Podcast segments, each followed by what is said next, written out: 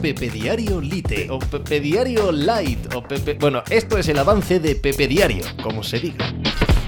Hola, ¿qué tal? Hoy estamos a miércoles 13 de diciembre del año 2023. Certificó la Real Sociedad una primera fase de Champions League de ensueño, de verdadero ensueño, empatando a cero en el Giuseppe Meazza frente al Inter de Milán, dominando el partido con serenidad, con tranquilidad, con la elegancia que se le presupone al equipo superior. Equipo superior, la Real Sociedad, con respecto al finalista de la Champions League del año pasado, Inter de Milán, líder de la Serie A y máximo favorito al Scudetto este año, pues sí, superioridad tanto en Anoeta como en casa de los italianos. Es verdad que es posible que los italianos se tomasen este partido con menos intensidad que la Real, pero eso no es ni culpa ni, ni menoscabo en absoluto de la primera fase que ha hecho la Real Sociedad, que le coloca como primero de grupo.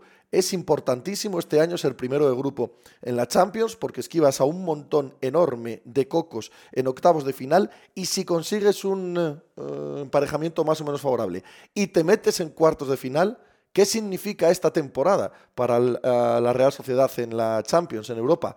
Todo, absolutamente todo. Así que la gran noticia, por supuestísimo, del día es esta Real Sociedad primera de grupo en la Champions League. De eso y del resto de la actualidad del deporte hablamos hoy como cada día en Pepe Diario. ¡Hala! ¿Hizo hacer algo por ahí? Estás escuchando Pepe Diario.